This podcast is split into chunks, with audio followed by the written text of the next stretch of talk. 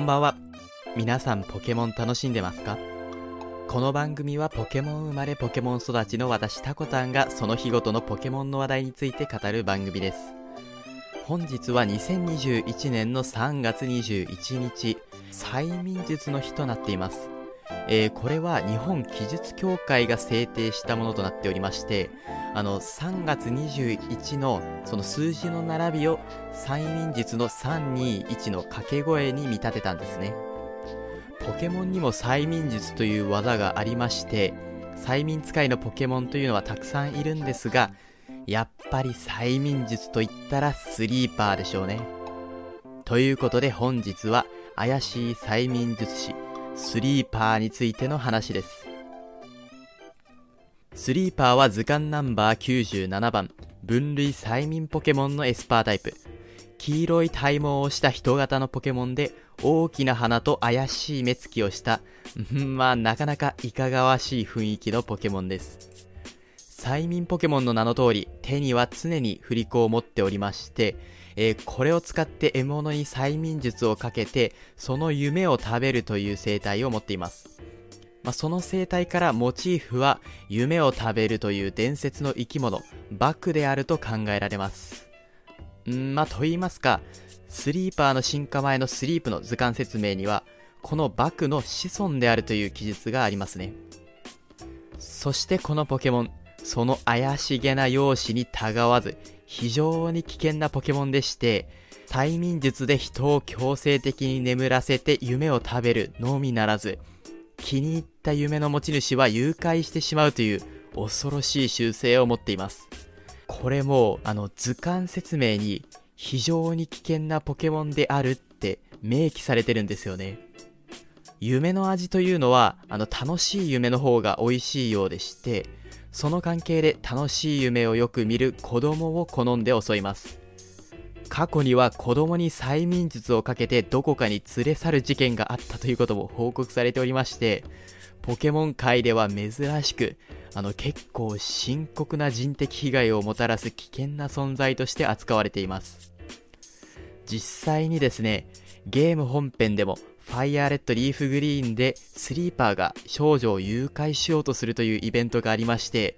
こういった事件というのは実は結構発生しているものなのかもしれませんね。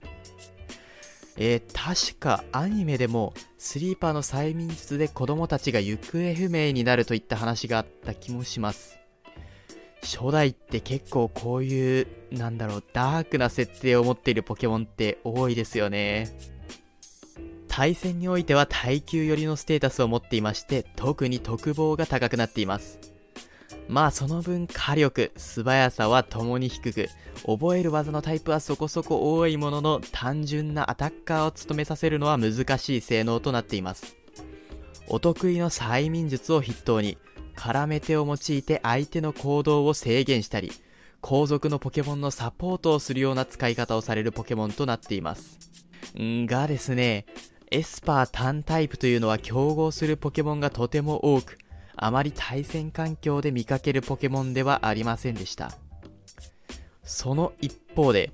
ポケモン GO の PVP アリーナでは非常に強力なポケモンとなっております。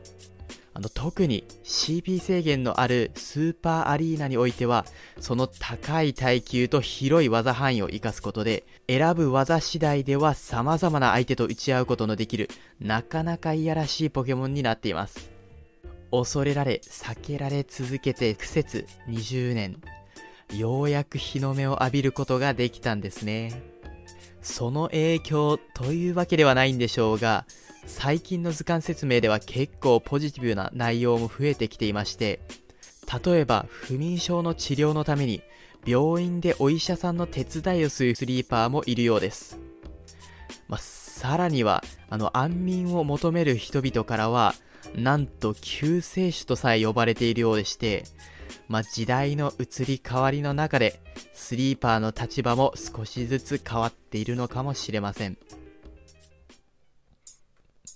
ということで本日はスリーパーについての話でした。ちなみに2008年にはですね、あのスリーパーをモチーフにした T シャツが発売されたりしているんですが、これがなかなか恐ろしいデザインなんですよね。大人向けのデザインというコンセプトで作られている T シャツなんですが、